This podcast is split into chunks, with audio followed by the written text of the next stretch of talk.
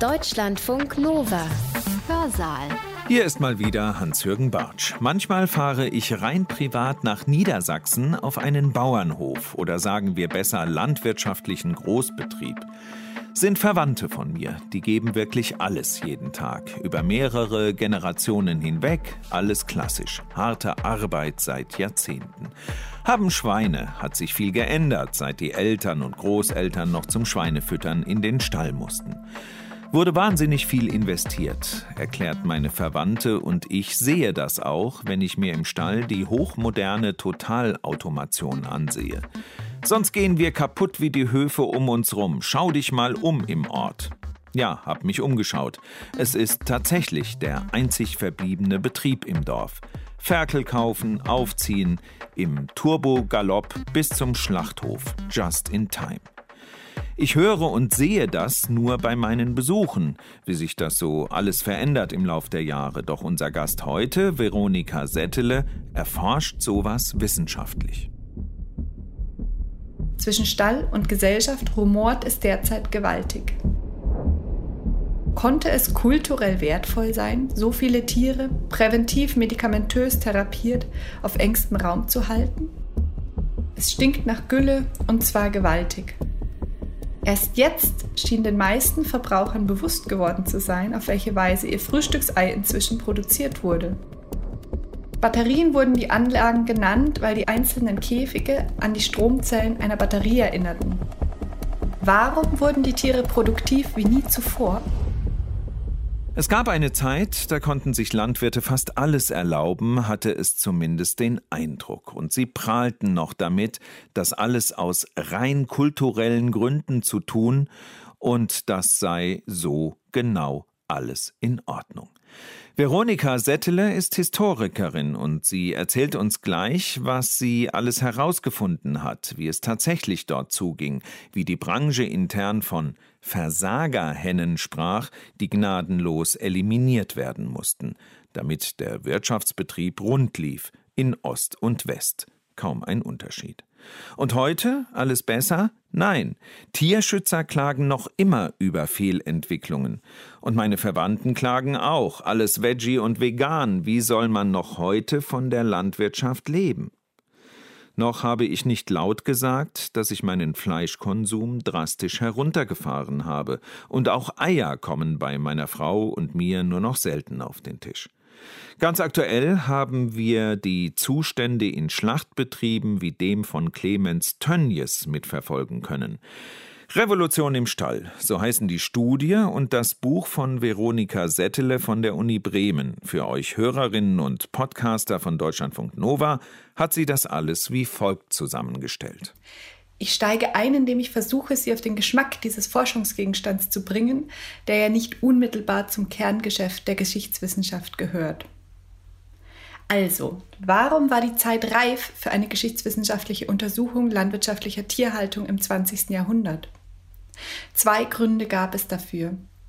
Erstens waren das fulminante und ebenso erklärungsbedürftige Produktivitätssprünge und zweitens eine paradoxe gesamtgesellschaftliche Entwicklung. Zum ersten Punkt zu den Zahlen landwirtschaftlicher Tierhaltung und ebenso denjenigen des Konsums der Produkte, die die Tiere bereitstellten. Die statistische Durchschnittskuh gab 1950, nachdem sich der unmittelbare Nachkriegseinbruch normalisiert hatte, knapp 2000 Kilogramm Milch im Jahr in der DDR und knapp 2500 Kilogramm Milch in der Bundesrepublik. 1990 waren daraus doppelt so viel geworden, 4.180 Kilogramm in der DDR und knapp 5.000 Kilogramm in der Bundesrepublik. Bei den Produkten von Schweinen und Hühnern verhielt es sich ähnlich. Die durchschnittliche jährliche Legeleistung eines Huhns etwa stieg von 120 Eiern 1950 auf 272 Eier 1990 in der Bundesrepublik und von 95 auf 233 Eier in der DDR. Diese Zahlen stehen in unmittelbarem Zusammenhang mit den Konsumgewohnheiten im selben Zeitraum. Der jährliche Verbrauch von Fleisch lag pro Kopf 1950 bei 37 Kilogramm in der Bundesrepublik und bei deutlich niedrigeren 22 Kilogramm in der DDR. 1990 war er in beiden deutschen Staaten bei etwas über 100 Kilogramm pro Person angekommen. Der Eierkonsum verfünffachte sich in der DDR, 305 Eier pro Person statt 63 40 Jahre zuvor und stieg um das zweieinhalbfache in der Bundesrepublik. Nun könnte man einwenden, dass landwirtschaftliche Tierhaltung seit der Aufklärung auf steigende Produktivitätsraten gepolt worden war und Milch-, Lege- und Fleischzuwachsraten seit dem ausgehenden 18. Jahrhundert kontinuierlich angestiegen waren. Dabei bliebe jedoch offen, warum die Produktivität der Tiere in den Jahrzehnten nach dem Zweiten Weltkrieg geradezu explodierte. Diese Produktivitätsrevolution zu erklären, war das eine Erkenntnisinteresse der Arbeit. Warum wurden die Tiere produktiv wie nie zuvor, als zudem immer weniger Menschen mit ihnen arbeiteten?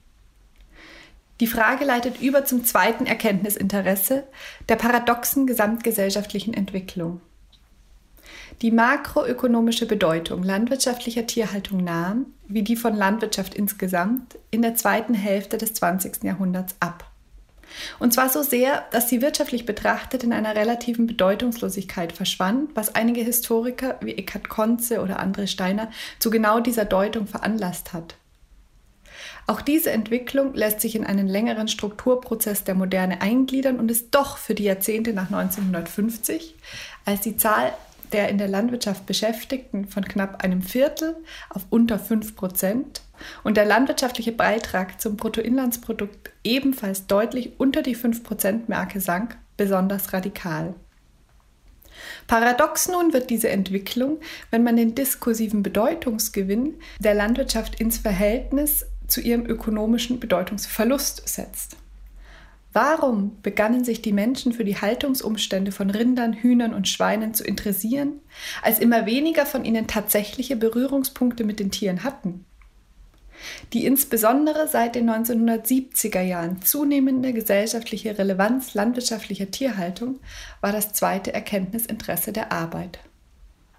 Dieser diskursive Bedeutungsgewinn ist in diesem Jahr 2020 gar besonders greifbar. Im Februar veröffentlichte die sogenannte Borchardt-Kommission unter Leitung des gleichnamigen Landwirtschaftsministers ihren Bericht zur Verbesserung der Haltungsbedingungen landwirtschaftlicher Nutztiere, die derzeit weder gesellschaftlich akzeptiert noch zukunftsfähig seien. Die Kommission nun schlug vor, eine mengenbezogene Verbrauchssteuer auf tierische Produkte einzuführen, um mit diesen Einnahmen die Lebensbedingungen der Tiere zu verbessern. Das ist nicht weniger als ein historischer Paradigmenwechsel. Jahrhundertelang, spätestens seit Albrecht Theers aufklärerischer Gedanken über rationale Landwirtschaft an der Wende zum 18. Jahrhundert, gehörte es zum Kerngeschäft des sich herausbildenden modernen Staates, die Ernährung seiner Bürger und Bürgerinnen würde man heute hinzufügen, durch möglichst günstige Lebensmittel sicherzustellen. Im Deutschen Kaiserreich wurde die Forderung nach einer Verbilligung von Fleisch gar zu einem wichtigen Thema der Sozialdemokratie, das es durch den wachsenden Unmut in der Bevölkerung auch auf die Agenda der anderen Parteien schaffte. Jüngst hingegen rückte die konzentrierte, effiziente und großmaßstäbliche Fleischwirtschaft ins mediale Blickfeld, weil große Schlachtbetriebe wie jener von Clemens Tönnies in Reda-Wiedenbrück oder das Wiesenhofwerk in Wildeshausen zu deutschen Hotspots der Covid-19-Pandemie wurden. Medien vermittelt lasen wir von der ungemein großen Zahl an Tieren, die in engem Takt rund um die Uhr angeliefert, getötet und verarbeitet werden, und zwar von Menschen, die sich wie die Tiere selbst ansonsten hinter den Kulissen des gesellschaftlichen Lebens bewegen. Der durch die Corona-Ausbrüche ausgelöste erneute Lockdown zweier nordrhein-westfälischer Landkreise ließ die gesellschaftlichen Kosten der Fleischindustrie besonders prägnant greifbar und den Ruf nach einer Systemveränderung lauter als sonst üblich werden. Der historische Blick auf die Geschichte der Massentierhaltung erklärt nun die Entstehung und Durchsetzung gegenwärtiger Formen landwirtschaftlicher Tierhaltung und zugleich die Genese ihrer gesellschaftlichen Kritik. Warum also wurden die Tiere produktiv wie nie zuvor, als sich die Menschen zugleich von ihnen entfremdeten? Drei sich gegenseitig verstärkende Dimensionen des Wandels sind dafür verantwortlich, die man sich wie ineinandergreifende Zahnräder vorstellen kann. Sie sind Körper, Wirtschaft und Technik. Körper meint eine neue biologisch-medizinische Steuerung der Tierkörper, die es erlaubte, die Körper der Tiere immer genauer an den Bedürfnissen des Marktes auszurichten. Klammer auf, einerlei, ob es sich um einen tatsächlich freien Markt handelte, was es in keinem der beiden deutschen Staaten tat, oder um staatlich festgelegte Handelskategorien und Abnahmepreise. Klammer zu. Wirtschaft meint eine salopp gesagt BWLisierung landwirtschaftlicher Tierhaltung, also die Einführung von Kostenrechnung und Buchführung entsprechend anderer Wirtschaftszweige. Zahlen wurden zur Evaluationsgrundlage aller Entscheidungen im Stall. Landwirtschaftliche Tierhaltung verlor ihren sui generis Charakter, der von zyklischen Prozessen wie den Jahreszeiten geprägt gewesen war, und wurde zu einer skalierbaren, reproduzierbaren und linearen Unternehmung. Ein Beispiel dafür ist die Überwindung der Saisonalität bei der Haltung von Legehennen. Herkömmlicherweise nämlich sank das Legeverhalten mit den kürzer werdenden Tagen, zwar je nach Rasse unterschiedlich, aber doch so, dass Eier im Winter schwieriger und teurer zu beschaffen waren. 1951 fielen im Oktober nur 30 Prozent der Jahresproduktion an Eiern an, während im darauffolgenden April wieder 140 Prozent, die nächste sogenannte Eierschwemme, anfielen. 1969, knapp 20 Jahre später, hatte sich diese Kurve nivelliert. Es gab nun im Herbst ähnlich viele Eier wie im Frühjahr. Um die Variablen, die verantwortlich für die schwankende Produktivität der Tiere gewesen waren, auszuschalten, mussten Licht und Temperatur des Stalls den Hennen auch in der dunklen Jahreszeit glaubhaft vorgaukeln, es wäre Frühling. Eine Lichtanlage mit Zeitschaltuhr und die ausreichende Isolierung des Gebäudes im Winter waren die Zutaten dafür. In den Hühnerstellen der LPG Fortschritt etwa sorgten seit 1959 Neonleuchten, die mit einer Schaltuhr verbunden sind, ganz automatisch dafür, dass die Tiere einen, Zitat, 15-stündigen Arbeitstag haben. Technik drittens meint sowohl neue Hardware im Stall wie die Installation eines Lichtprogramms oder Lüftungsvorrichtungen, die erlaubten, dass die Tiere ganzjährig im Inneren der Ställe gehalten wurden, als auch neue Arbeitstechniken der im Stall arbeitenden Menschen. In deren Fokus standen immer weniger die Lebewesen, die sie bewirtschafteten selbst, als das technische Arrangement, das die Bewirtschaftung von vormals aufgrund der Arbeitsbelastung unmöglichen Herdengrößen nun ermöglichte. Diese drei Dimensionen Körper, Wirtschaft und Technik bestimmten den Wandel in West- und Ostdeutschland. Die Transformation landwirtschaftlicher Tierhaltung ist deshalb als gesamtdeutsche Nachkriegsgeschichte erzählbar. Dort, wo nötig, sind die systemspezifischen Unterschiede wie der qualitativ so unterschiedliche Charakter politischer Zwänge hervorzuheben. Grundsätzlich aber teilen beide deutschen Staaten eine ähnliche Entwicklung. So ist erklärungsbedürftiger als bekannte politische Unterschiede, warum sich die Veränderungen im Stall trotz der zwei konkurrierenden politischen Regime, die höchst unterschiedliche gesellschaftliche Programme verfolgten, ähnelten. Zunächst war die wieder zu erreichende Versorgungssicherheit in Bundesrepublik und DDR das wichtigste Argument bei politischen Entscheidungsträgern, die die Weichen für die Produktivitätsrevolution im Stall stellten. In der DDR blieb sie, die Versorgungssicherheit, bis 1990 die maßgebliche Motivation für die politische Rahmensetzung der Tierhaltung. Parallel dazu jedoch wurden manche Produkte, wie etwa Schweinefleisch, zu ostdeutschen Exportgütern und Devisenbringern, weswegen es in beiden deutschen Staaten eine Melange aus Versorgungssicherheit und wirtschaftlicher Zweckrationalität war, die den Umbrüchen im Stall in der zweiten Hälfte des 20. Jahrhunderts den so fruchtbaren Boden bereitet hat. So, nun aber hinein in die Empirie. Weil ich nicht weiß, wie es um Ihr Interesse an Detailzusammenhängen ökonomischer Effektuierung landwirtschaftlicher Tierhaltung bestellt ist, konzentriere ich mich im heutigen Vortrag auf die Argumente der Studie, die über den Stall hinausweisen.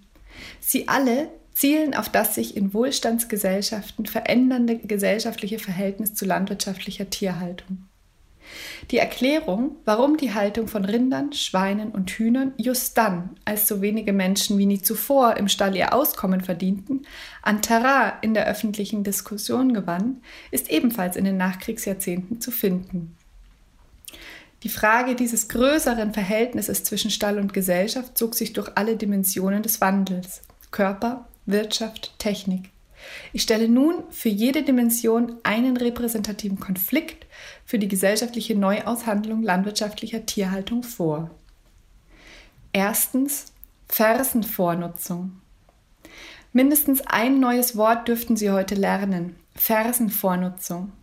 Ferse mit Ä ist das Wort für eine junge Kuh, bevor sie ihr erstes Kalb geboren hat. In den 1960er Jahren eingeführte neue Körpertechniken hatten neue Nutzpraktiken am Rind ermöglicht. Diese erzeugten mitunter, obwohl sie wirtschaftliche Vorteile mit sich brachten und Landwirtschaft in ihrem innersten Funktionsprinzip stets in erster Linie Wirtschaft war, Widerstand. Der Widerstand um die sogenannte Fersenvornutzung ist ein besonderes Beispiel, weil sich in ihm die Akteure der Branche, also Tierhalterinnen und Tierhalter, kritisch gegen diese Form der Tiernutzung stellten. Aber um was ging es überhaupt? Zum ersten Mal trächtige weibliche Rinder wurden wenige Tage vor ihrem ersten Abkalben geschlachtet. Das während der Schlachtung, Zitat von einem geübten Metzger mit zwei bis drei Hilfskräften, aus dem Körper der Ferse geschnittene Kalb wurde aufgezogen, um seinerseits einige Monate später zum Fleischlieferanten zu werden. Nun mag diese Praktik per se wenig einleuchtend und eher abstoßend erscheinen. Anfang der 1970er Jahre galt sie europäischen Agrarplanern jedoch als Silberstreifen am Horizont einer verfahrenen Marktsituation. Der europäische Binnenmarkt für die Produkte der Rinder, für Milch und Fleisch zeichnete sich seit den 1960er Jahren durch eine gravierender werdende Gleichzeitigkeit von sprichwörtlich gewordenen Milchseen und Butterbergen, also einem Überschuss an Milch auf der einen und einem Mangel an Rindfleisch auf der anderen Seite aus. Eine verstärkte Rindfleischproduktion und deren sichere Erlöse durch die massiv gewachsene Nachfrage solventer Bundesbürgerinnen galten als betriebs- wie volkswirtschaftliches Heilmittel für die Subventions- und Sorgenbranche Landwirtschaft. Ich erspare Ihnen die Details der agrarpolitischen Ausrichtung und Umstellungsprämien, die mehr Steaks an den Rindern wachsen und weniger Milch fließen lassen sollten. Jedenfalls waren Tiere mit fleischigen Muskelpartien wie einjährige Bullen, die pro Tag ihres Lebens 1000 Gramm zugenommen haben, in den Ställen um 1970 hoch begehrt. Die Körper der Tiere ließen den Plan jedoch nicht reibungslos ablaufen, und zwar in zweierlei Hinsicht. Zum einen gaben die Mutterkühe auch nach der Geburt von auf starkes Muskelwachstum hin gezüchteten Kälbern Milch. Wenn es mehr Fleischkälber geben sollte, gab es automatisch auch mehr Milch. Im Dezember 1967 unterfütterte das IFO-Institut in München diesen selbst Laien unmittelbar einleuchtenden Zusammenhang mit statistischer Empirie und berichtete nach Bonn, dass es nicht möglich ist, die Erzeugung an Rindfleisch bis zur Deckung des Bedarfs anzuregen, ohne gleichzeitig auf dem Milchmarkt weitere Überschüsse zu erzeugen. Zum anderen verliefen die Geburten schwererer Fleischkälber nicht komplikationslos, weil sie breiter und schwerer waren, als es das Becken der Mutterkuh vertrug. Das erzeugte Handlungsbedarf nicht aus Sentimentalität, sondern weil es die Kosten für die sogenannte Abkalbeversicherung, die bei der Geburt sterbende Kühe ersetzt, in die Höhe schnellen ließ. Deshalb also die Entwicklung der Fersenvornutzung, die genau diesen Zielkonflikt, weniger Milch und trotzdem mehr Fleisch, entschärfen sollte. Doch die Akteure im Stall zeigten weder Dankbarkeit für noch Begeisterung über diesen Einfall, sondern große Empörung. Die wütende Ablehnung der 1973 im Bayerischen Landwirtschaftlichen Wochenblatt vorgestellten Fersenvornutzung ließ die Leserbriefseite der folgenden drei Ausgaben überquellen. Für Landwirt Alois Rohrer war die Fersenvornutzung etwa eine bodenlose Unverschämtheit, zu deren Beendigung er sich den Tierschutzverein herbeiwünschte, eine schon zu dieser Zeit untypische Äußerung landwirtschaftlicher Tierhalter. Sein Berufskollege Alfons Baumann hielt die Meldung zunächst für einen, Zitat, Fastnachtsscherz. Er fragte ratlos, wer bringt das schon fertig, eine vor der Geburt stehende Ferse töten zu lassen, nur um einen Gewinn zu erzählen? So etwas könnte man doch von einem Tierzüchter gar nicht verlangen. Man braucht sich heute über nichts mehr zu wundern, schloss er sodann resigniert. Wie ging die Geschichte aus? Trotz der Begeisterung der Agrarpolitik, die die Fersenvornutzung mit der Bereitstellung geeigneter Fleischrassebullen und der Einführung der Handelskategorie sehr junges Kuhfleisch förderte, blieb ihr Durchbruch in der beschriebenen Variante aus. Die Fersenvornutzung fand seit Anfang der 1970er Jahre ihren Weg in die Praxis, allerdings in einer Form, bei der die jungen Kühe lebend ihr erstes Kalb zur Welt brachten, es säugten und erst danach ohne Kalb im Bauch geschlachtet wurden. Das Beispiel nun weist hin auf eine spezifische Amalgamierung von Ökonomie und Moral in landwirtschaftlicher Tierhaltung. Tierhaltung war und ist in erster Linie eine Wirtschaftspraxis, aber eben eine, die sich aufgrund ihrer ethischen Implikationen von der Produktion von Autos oder Schrauben unterscheidet. Sie ist eingebettet in ein spezifisches Setting ethischer Anforderungen, vorrangig der stetigen, ausreichenden und günstigen Herstellung von Nahrungsmitteln und der Verantwortung dem Tier als Lebewesen gegenüber. Auch wenn der Fluchtpunkt der Handlungen im Stall stets wirtschaftlicher Natur war, waren die einzelnen Entscheidungen von ethischen Einstellungen beeinflusst, in diesem Fall von dem Wert tierischen Lebens, das den ihm Anfang der 1970er Jahre zugeschriebenen, üblichen Zenit noch nicht erreicht hat. Ich komme zu meinem zweiten Beispiel der Geflügelkäfighaltung.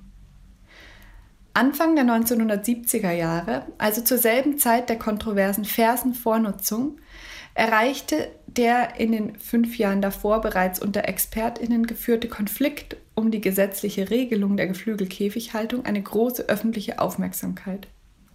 Durch die Beteiligung weiter westdeutscher Bevölkerungskreise mutierte er Anfang der 1970er Jahre zur Speerspitze der Neuaushandlung der legitimen Tiernutzung in der Wohlstandsgesellschaft. In ihm wird der diskursive Paradigmenwechsel landwirtschaftlicher Tierhaltung besonders markant greifbar. Seine Akteure waren weniger die Geflügelhalterinnen und Halter selbst, sondern Verhaltensbiologinnen und Biologen, Veterinäre, Agrarpolitiker und zivilgesellschaftliche Tierschutzvereine.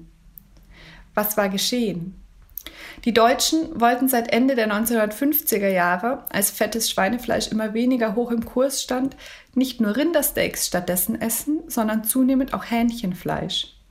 Diese Vorliebe war in der Tat gänzlich neu.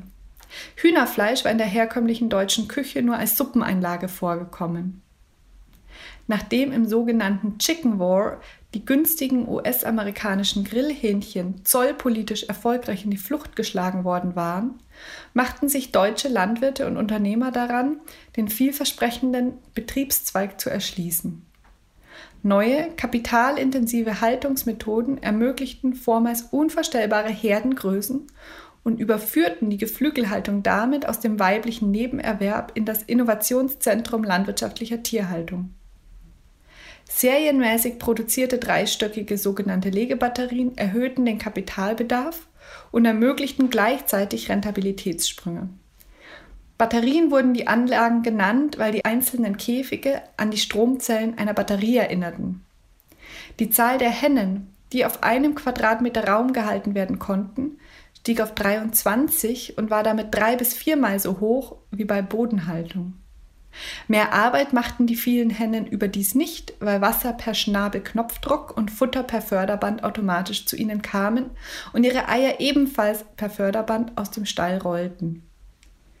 Die Arbeit des die Tiere betreuenden Menschen reduzierte sich darauf, ihren Zustand zu überprüfen und schwache, kranke und tote Tiere auszusortieren oder, wie es im Branchensprech der Zeit hieß, Zitat, rücksichtslos Versagerhennen auszumerzen.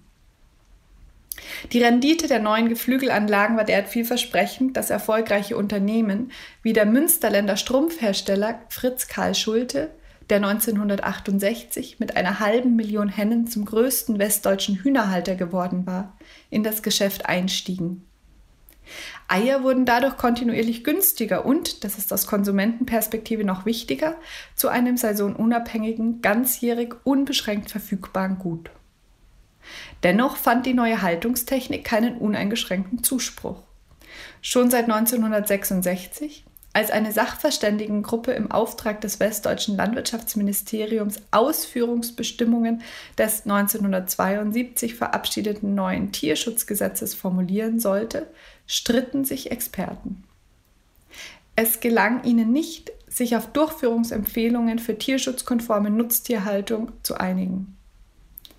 Vertreter der Landwirtschaft sahen in geräumigeren Käfigen dickeren Drähten, auf denen die Tiere stünden und weniger Tieren pro Käfig, eine unzulässige Beschränkung ihres Wirtschaftens, wohingegen die Biologen des Max-Planck-Instituts für Verhaltensphysiologie in Seewiesen jegliche auf dem Markt befindlichen Käfige ablehnten, weil kein Huhn darin die ihm angeborenen Verhaltensinstinkte ausleben könne. Die Experten stritten sich fünf Jahre lang, zwar mitunter ausfällig, aber doch im institutionellen Rahmen ihrer Treffen und Rundschreiben und damit jenseits der öffentlichen Arena. Das änderte sich 1973, genau genommen am 13. November, als der fernsehbekannte Frankfurter Zoodirektor Bernhard Jimmeck in seiner Sendung Ein Platz für Tiere statt wie üblich afrikanische Tiere in freier Natur deutsche Hühner in ihren Käfigen zeigte. Erst jetzt schien den meisten Verbrauchern bewusst geworden zu sein, auf welche Weise ihr Frühstücksei inzwischen produziert wurde. Die Wellen, die die Sendung schlug, waren hoch, hielten an und verstärkten die Frontbildung der Tierschutzdiskussion in der Landwirtschaft. Die Medienberichterstattung riss nicht ab, weder in Natur- und Tierzeitschriften noch in der allgemeinen Presse. Neue Vereine, wie der Verein gegen tierquälerische Massentierhaltung, gründeten sich. Der Präsident des Zentralverbandes der deutschen Geflügelwirtschaft versuchte, die Wiederholung der Sendung im Juli 1974 erfolglos zu verhindern. Die öffentliche Diskussion radikalisierte sich 1975 und 76 und Jimmick heizte gehörig weiter ein, indem er den KZ-Vergleich einführte.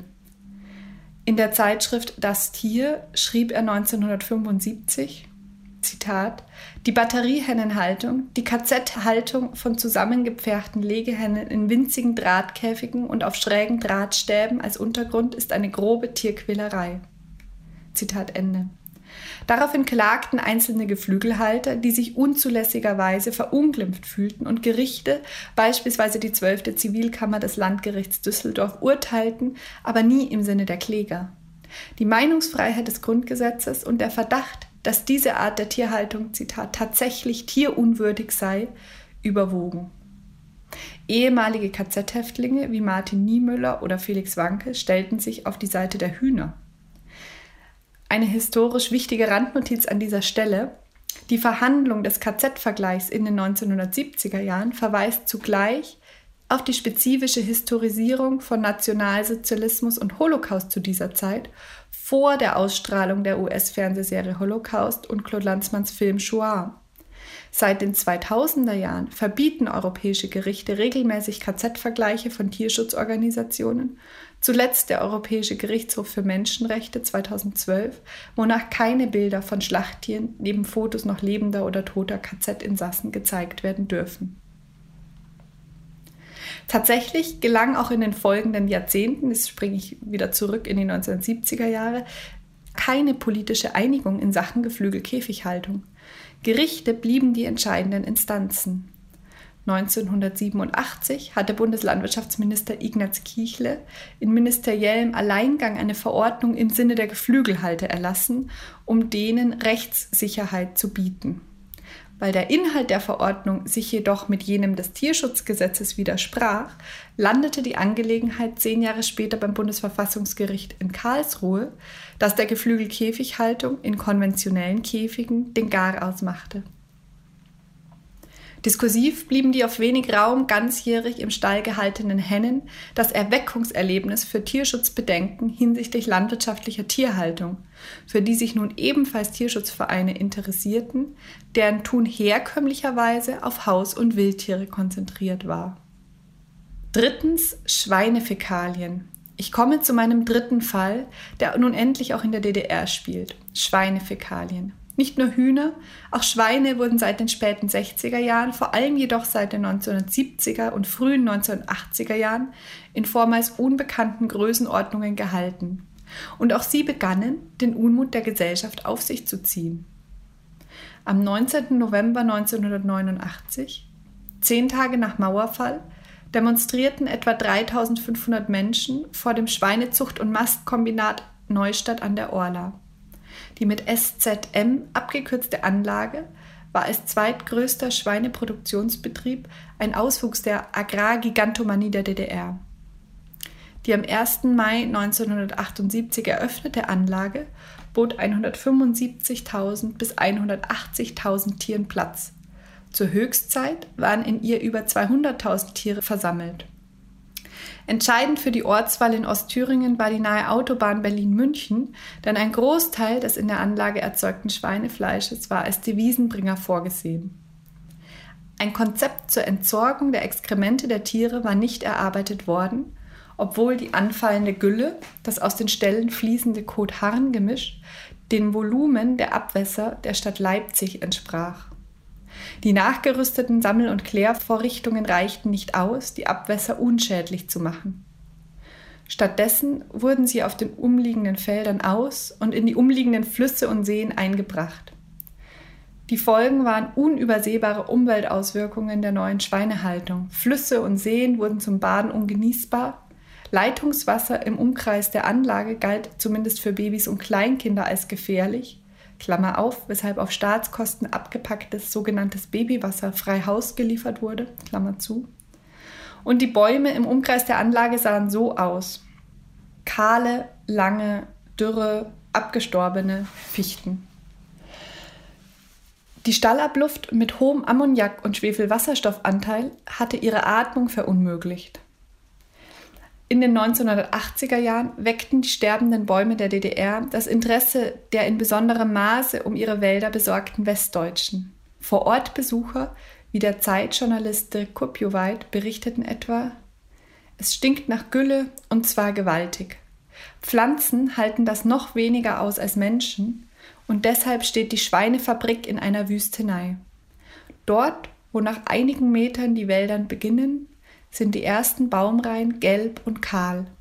Wenn sie fallen, stehen die nächsten noch grünen Fichten schutzlos im güllevergifteten Wind.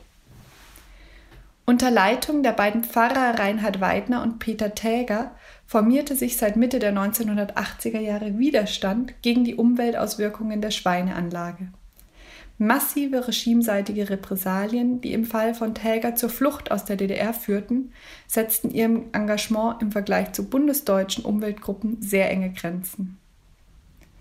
Die Vermassung der Schweinehaltung, die Mechanisierung und Automatisierung der Arbeitsprozesse im Stall möglich gemacht hatten, ließ die Schweine für die allermeisten Menschen unsichtbar werden. Mit Norbert Elias kann von einer Verlagerung landwirtschaftlicher Tierhaltung hinter die Kulissen des gesellschaftlichen Lebens gesprochen werden, einem typischen Vorrücken der Peinlichkeitsschwelle des Zivilisationsprozesses, demzufolge wir heute auch keine ganzen Tiere mehr auf dem Tisch zerlegen, sondern ein aus seinem Entstehungskontext gelöstes Nahrungsmittel. Das Verschwinden der Schweine blieb jedoch eine Illusion, denn sie waren nie wirklich weg. Die in neuartigen Dimensionen an einzelnen Orten anfallenden Exkremente der Tiere verdeutlichten das in der Zeit erwachenden Umweltbewusstseins. Es entstanden neue und eben konfliktive Berührungspunkte zwischen Stall und Gesellschaft. Und damit komme ich zum Fazit. Was zeigen diese drei Beispiele moralischer Neuaushandlung der legitimen Form landwirtschaftlicher Tierhaltung? Zwei ethische Ansprüche verkomplizierten das effektivierte Wirtschaften im Stall seit den 1970er Jahren. Erstens der Wert des Tieres als Lebewesen und zweitens neue Sorgen um die Umwelt, um Böden, Wäldern und die Luft. Beide normative Verschiebungen sind historisch in einer Gesellschaft zu situieren, die stärker mit den Gesundheitssorgen einer satten und flüssigen Wohlstandsgesellschaft beschäftigt war, als mit der Angst vor Mangel. Zudem fanden die Konflikte in einer Zeit allgemeiner Desillusionierung von Wachstum und Fortschritt statt. Schließlich spielte die freie Medienöffentlichkeit als Resonanzkörper der ethischen Ansprüche eine entscheidende Rolle. Das kann an der ausgehebelten Diskussion um die Geflügelkäfighaltung in der DDR in den 1970er Jahren und dem rasanten Einsetzen von Protestformen wie der Demonstrationen um das SZM Neustadt in den Jahren 89-90 festgemacht werden. In längerer Perspektive, das ist mein abschließender Gedanke, drängt sich die Beobachtung auf, dass die Landwirtschaft selbst beigetragen hat zu der konfliktiven Lagerbildung, in der die Diskussion auch heute noch feststeckt. Seit Einsätzen ihres wirtschaftlichen Bedeutungsrückgangs im 19. Jahrhundert bemühten sich Vertreter der Landwirtschaft um eine politisch-moralische Definition ihres Tuns. Argumente wie Nahrungsmittelversorgung und Kulturpflege sollten ihren Erhalt rechtfertigen und öffentliche Gelder mobilisieren, um so den landwirtschaftlichen Schrumpfungsprozess zu bremsen. In den Jahren nach 1945, in einer von Ernährungsmangel traumatisierten Gesellschaft, stieß diese Perspektive ein letztes Mal auf große Resonanz und ließ das Ökonomische des Landwirtschaftens weiter in den Hintergrund treten, obwohl das, was im Stall und auf dem Feld passierte, weiterhin weitgehend Wirtschaft war. Diese Definition vertrug sich denkbar schlecht mit der raschen und umfassenden Rentabilisierung in der zweiten Hälfte des 20. Jahrhunderts, deren Paradeprodukt die Geflügelkäfighaltung war. Konnte es kulturell wertvoll sein, so viele Tiere präventiv medikamentös therapiert auf engstem Raum zu halten? Landwirtschaft, verstanden als gutes Geschäft, verlor an Glaubwürdigkeit, wenn Bäume im Schweinemief erstickten und Hühner ohne Federn in engen Käfigen darbten. Ihr effizientes Wirtschaften geriet in Widerspruch mit dem Bild, das sie von sich selbst kreiert hatte. Landwirtschaft und Lebensmittelproduktion funktionierten nicht länger per se als gute Sache. Was gut und was schlecht war im Stall, bemaß sich nicht länger allein an der Produktivität, sondern wurde zum Gegenstand gesellschaftlicher Aushandlung. Genau das aber macht landwirtschaftliche Tierhaltung zu dem ansprechenden historischen Untersuchungsgegenstand und zugleich zu jenem politisierten Konfliktgegenstand, der sie heute ist. Gegenwärtig ist die richtige Art, Rinder, Schweine und Hühner zu halten, im Zentrum einer kontroversen öffentlichen Debatte angekommen. Die Suche nach Antworten auf die Fragen, ob Ferkel mit oder ohne und wenn mit, dann mit welcher Betäubung zu kastrieren sind, ob Hühnern ihre Schnäbel abgeschnitten und Rindern ihre Hörner verödet werden dürfen oder ob sich eine Sau im Stall umdrehen können sollte, avancierte zum Kerngeschäft aktueller Agrarpolitik. Diese Themen sind nicht mehr auf die Agrarwissenschaften beschränkt, sondern mobilisieren die Medien, vielfältige zivilgesellschaftliche Bewegungen und zahlreiche Konsumentinnen und Konsumenten. Kein Zweifel. Zwischen Stall und Gesellschaft rumort es derzeit gewaltig. Wir befinden uns in einem Aushandlungsprozess um legitime Tiernutzung zur Lebensmittelerzeugung. Der alte Konsens, wonach mehr und günstigere tierische Lebensmittel uneingeschränkt erstrebenswert für das individuelle und gesellschaftliche Leben seien und agrarpolitische Weichen folglich auf produktivere Tiere und effektivere Bewirtschaftungsmethoden gestellt wurden, ist erodiert. Ein neuer Konsens ist noch nicht gefunden. Seit 2011 marschieren unter dem Motto Wir haben es satt einmal jährlich Zehntausende Bürgerinnen und Bürger in Berlin auf, um für eine Agrarwende zu demonstrieren, die einen anderen Umgang mit Tieren und deren Produkten beinhalten soll. Vegetarische und vegane Ernährungsangebote wurden zu Standards auf vielen Partys und immer mehr Speisekarten. Das Ergebnis dieses Wandels zwischen Stall und Gesellschaft ist jedoch, wie die Geschichte stets, noch offen. Revolution im Stall, landwirtschaftliche Tierhaltung in Deutschland 1945 bis 1990 hieß unser Vortrag heute und als Buchtitel ist er seit August 2020 so erhältlich. Vortragende war und Buchautorin ist Veronika Settele, Historikerin an der Universität in Bremen. Morgen, am 13. September 2020, also im nächsten Hörsaal, befassen wir uns an dieser Stelle mit dem aktuellen Stand der Schmerzforschung. Warum haben wir Schmerzen? Wofür gibt es sie überhaupt? Und warum machen sie manchen Menschen das Leben zur Hölle? Wie immer bei uns Nachrichten dazu aus erster wissenschaftlicher Hand, diesmal von der indischen Pharmakologin Rohini Kuna, wenn der Schutzengel zum Tyrannen wird. Deutschlandfunk Nova. Hörsaal. Samstag und Sonntag um 18 Uhr. Mehr auf deutschlandfunknova.de.